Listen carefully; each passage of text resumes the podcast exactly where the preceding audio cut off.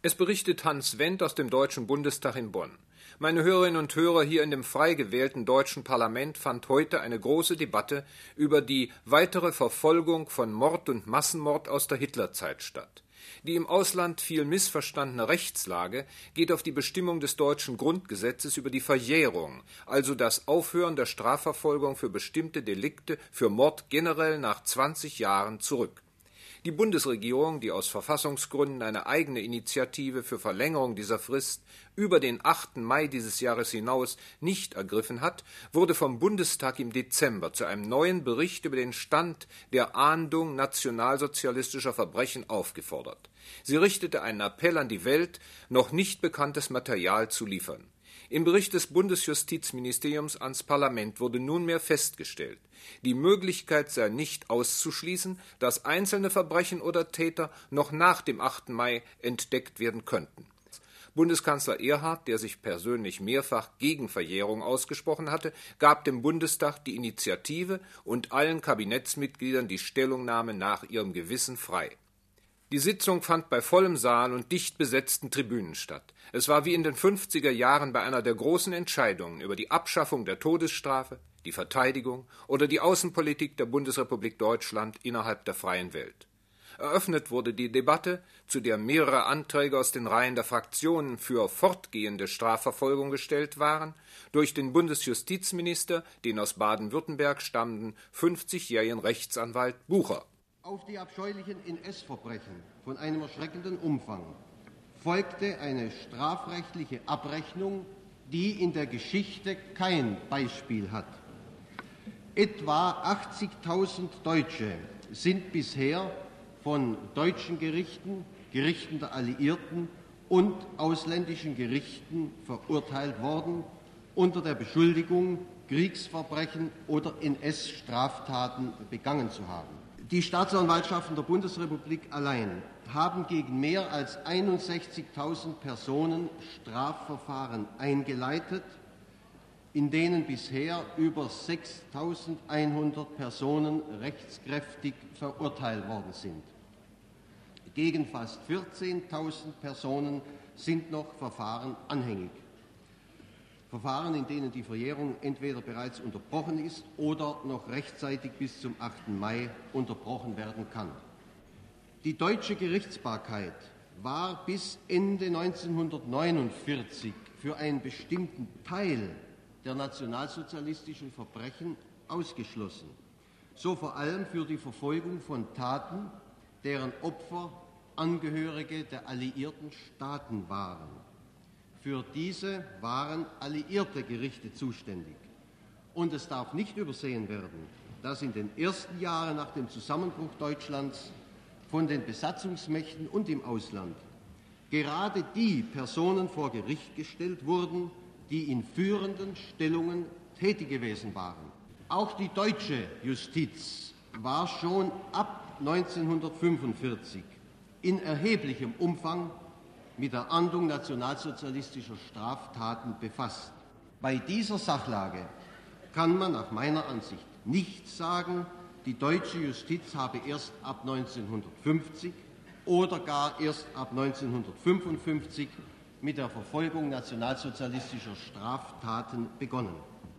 Neben den über 6.000 in der Bundesrepublik Deutschland und den über 5.000 von den drei westlichen Besatzungsmächten verurteilten Personen sind weitere über 12.000 Deutsche durch Gerichte in der sowjetischen Besatzungszone, mindestens 24.000 durch sowjetische Gerichte, fast 17.000 durch polnische Gerichte, über 16.000 durch tschechoslowakische Gerichte und eine nicht bekannte Anzahl weiterer Deutscher durch Gerichte im übrigen Ausland verurteilt worden. Ich glaube kaum, dass man angesichts solcher Tatsachen die von verschiedenen Seiten aufgestellte Behauptung ernst nehmen kann, in der Bundesrepublik oder in der Welt befinden sich noch Zehntausende von nationalsozialistischen Mördern unbestraft auf freiem Fuße.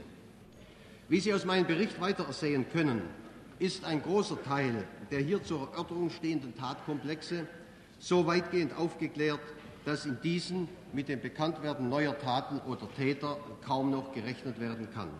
Wenn ich von der außenpolitischen Bedeutung spreche, so weise ich, abgesehen von den vielen Eingaben von Einzelpersonen aus dem Ausland, besonders auf die Appelle, Resolutionen und Proteste hin, die uns von Vereinigungen und Verbänden aus dem Ausland zugegangen sind und in denen die Verlängerung der Verjährungsfrist für NS-Verbrechen gefordert wird. Auch manche mit uns befreundete Staaten würden es begrüßen, wenn wir eine Verlängerung der Verjährungsfrist ermöglichen könnten. Der Minister bekundete für die Bundesregierung die Bereitschaft, den Bundestag bei seiner Suche nach einer gerechten Lösung unter Wahrung rechtsstaatlicher Grundsätze zu unterstützen.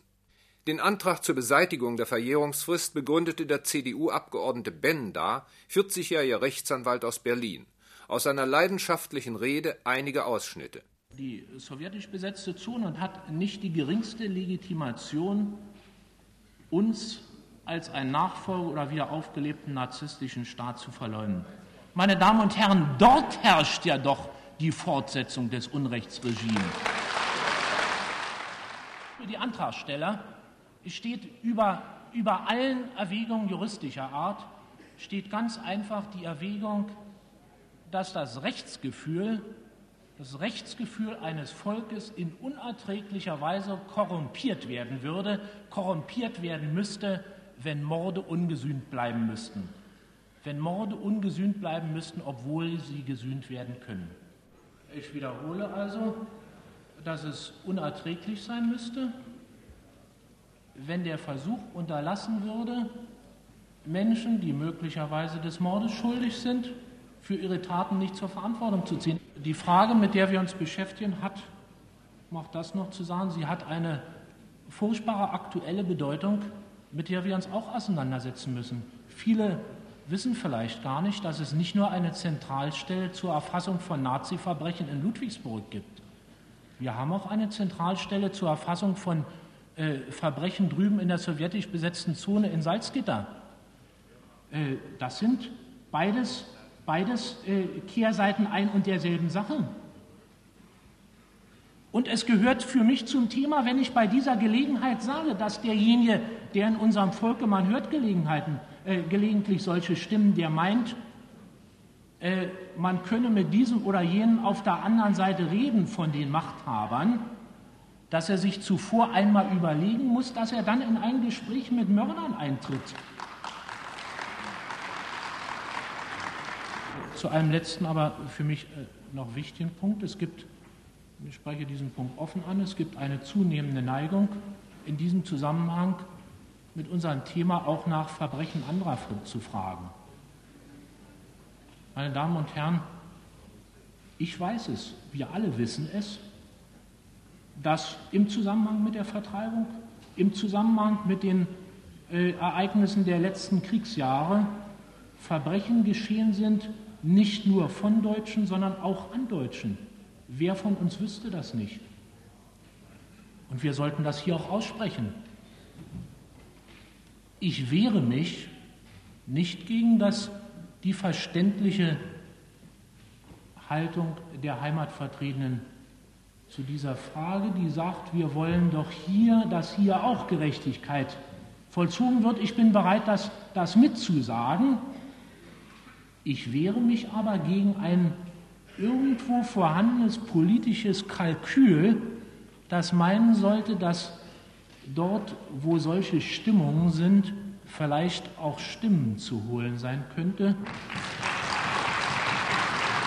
Meine Damen und Herren, Ehre der Nation. Hier, hier ist für mich, für mich einer der letzten Gründe, warum ich meine, dass wir hier die Verjährung verlängern bzw. aufheben müssten. Als zweiter Antragsteller folgte der sozialdemokratische Abgeordnete Hirsch, 52-jähriger Schlesier, jetzt Rechtsanwalt in Bayern. Ich glaube, wir haben allen Anlass, dem Kollegen Bender dankbar zu sein für seine Rede.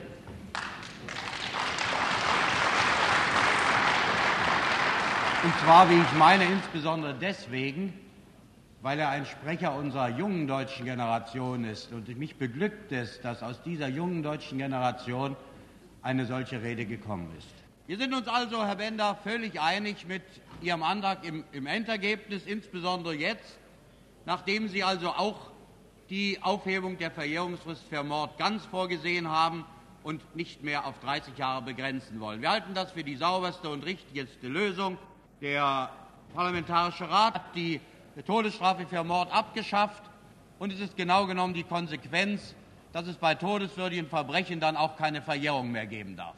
Für die christlich-demokratische Fraktion sprach deren Vorsitzender Dr. Barzel, gebürtiger Ostpreuße, 41 Jahre. Gegen eine rückwirkende Verlängerung der Verjährungsfrist wandte sich der frühere Bundesjustizminister Dr. Dehler, 68 Jahre, Rechtsanwalt, einer der Führer der liberalen Fraktion. Für die Sozialdemokratische Partei sprach Abgeordneter Dr. Arndt, gebürtiger Ostpreuße, Rechtsanwalt Berlin, 61 Jahre. Ich glaube, alle können den Weg gehen, dass wir hier das Grundgesetz in der einen oder anderen Form ändern. So sehr ich zu der Auffassung mich bekenne, dass nach geltendem Recht beim Bonner Grundgesetz eine bloße nachträgliche Verlängerung der Verjährungsfrist durch einfaches Gesetz an der selbstgesetzten Grenze scheitert und davon für meine Person nicht um Haaresbreite abgehe, auch nicht, wenn vom Auslande her wir noch so sehr kritisiert werden. Mit demselben Recht bin ich der vollen Überzeugung, dass der verfassungsändernde Gesetzgeber befugt ist, hier eine Regelung zu treffen. Denn er hat eine andere Legitimation. Das ist doch nicht nur eine Formsache, ein verfassungsändernde Gesetzgeber. Dass wir eine Zweidrittelmehrheit in beiden Häusern heißen, haben müssen, heißt ja doch, dass die Nation äh, einig sein muss und sich dahin einigt und dass alle auf dem Boden der Verfassung dahinter stehen. Und ich glaube, wir haben nicht Anlass, wie das manche tun, sich so ungeheuer in die Brust zu werfen, als ob uns niemand in der Welt draußen etwas sagen könnte. Ich hoffe, dass ja auch draußen in der Welt äh, in der Kritik, die weit übers Ziel rausschießt und manchmal hart ist, doch ein gewisses Verlangen nach Solidarität mit uns mitschwingt. Und ich möchte an dieser Stelle meiner Dankbarkeit dafür Ausdruck geben, dass die Sprache des Ministerpräsidenten Eschkol von Israel und überhaupt aus Israel und die Sprache von, von, äh, von polnischen Autoren die gemäßigteste in der ganzen Welt ist, aus einem sehr einfachen Grunde, weil das die beiden Völker sind, die am meisten gelitten haben. Und wer am meisten gelitten hat, der zeigt auch in der Regel das meiste Verständnis, während die, die nicht gelitten haben, oft sich dem Verständnis verschließen. Der sozialdemokratische Sprecher richtete gegen eine rechtsradikale Münchner Zeitung einen scharfen Angriff, dem Bundestagspräsident Dr. Gerstenmaier ausdrücklich beipflichtete. In der Debatte des Bundestags stimmten die Redner trotz verschiedener Auffassungen überein, in der Ablehnung der Kollektivschuld des deutschen Volkes, aber in der Erforschung aller politischen und moralischen Schuld. Sie stimmten auch überein in der Achtung des Rechtsstaats und im Ernst ihres Ringens um eine damit vereinbare Lösung der Verjährungsfrage, also der weiteren Verfolgung aller Hitlermorde. Die Auseinandersetzungen werden weitergehen in den zuständigen Parlamentsausschüssen, denen die vorliegenden Anträge überwiesen wurden, mit dem Ziel, eine Lösung, also eine Fortsetzung der Strafverfolgung, rechtzeitig vor dem 8. Mai zu ermöglichen. Herr Bender, Sie haben als Vertreter der jüngeren Generation im Parlament gesprochen zur Verjährung, als Vertreter der Generation, die unmittelbare Schuld nicht hat an dem Aufkommen des Nationalsozialismus und an den Verbrechen dieses Systems. Also ich bin heute 40 Jahre alt. Das bedeutet, dass ich im Jahre 1943 mit damals gerade 18 Jahren Soldat wurde und die letzten Jahre des Krieges also als Soldat mitgemacht habe. Insofern bin ich zwar natürlich aus Altersgründen am Zustandekommen des Nationalsozialismus äh, nicht beteiligt, ich zähle mich aber selbst nicht zu dem Teil des deutschen Volkes, der einfach später erst herangewachsen ist und für den das alles sozusagen Geschichte ist. Das äh, ist bei mir keineswegs der Fall, sondern ich bin beteiligt. Äh, eines meiner, meiner Motive liegt in der Tat in der damaligen Zeit der sehr persönlichen Motive. Äh, ich bin damals zu dem Ergebnis gekommen, dass es notwendig ist, und zwar um, ich habe das heute gesagt in der Debatte, um der Ehre der Nation willen, äh, einen ganz deutlichen Unterschied zu machen zwischen dem deutschen Volke und den Verbrechern, die das deutsche Volk in der damaligen Zeit missbraucht haben. Viele Millionen, die als Soldaten da waren, äh, die Menschen, die zu Hause in Bombenkellern gestanden haben, die Menschen, die Opfer waren der Vertreibung, alle missbraucht von den Verbrechern. Und umso notwendiger ist es, um unserer Ehre willen, dass wir uns distanzieren. Sie haben in der Debatte gesprochen von der Stunde des Parlaments, was die Eigenständigkeit des Parlaments anbelangt. Nun steht doch der Bundestag wohl auch etwas in dieser Frage unter dem Druck von außen. Äh, ich äh, glaube eigentlich nicht. Also äh, soweit es meine Kollegen und mich selbst anlangt, die den Antrag eingebracht haben, der zur Debatte stand, wie er eingebracht wurde, gab es einen solchen Druck noch gar nicht. Ähm, in der Zwischenzeit hat es in der Tat, wenn Sie wollen, einen Druck, das heißt also sehr gewichtige Stimmen von außen gegeben, ähm, die möglicherweise ein Teil der Kollegen im Parlament, die bisher ablehnend solchen Bemühungen, wie ich sie etwa vertrete, gegenüberstanden, zu einer Meinung ihrer Auffassung veranlasst haben. Dennoch halte ich also das Wort von der Stunde des Parlaments in dem Sinne aufrecht, dass ich glaube, dass gerade in dieser Frage äh, das Gewicht der Sachargumente pro und contra und einfach die Diskussion unter Kollegen einen wesentlich größeren Effekt und ein wesentlich größeres Gewicht hat als irgendeine Aktion von außen. Im Übrigen, auch das habe ich gesagt, also der persönliche Druck, unter dem jeder von uns steht, nämlich der Druck der eigenen Überzeugung.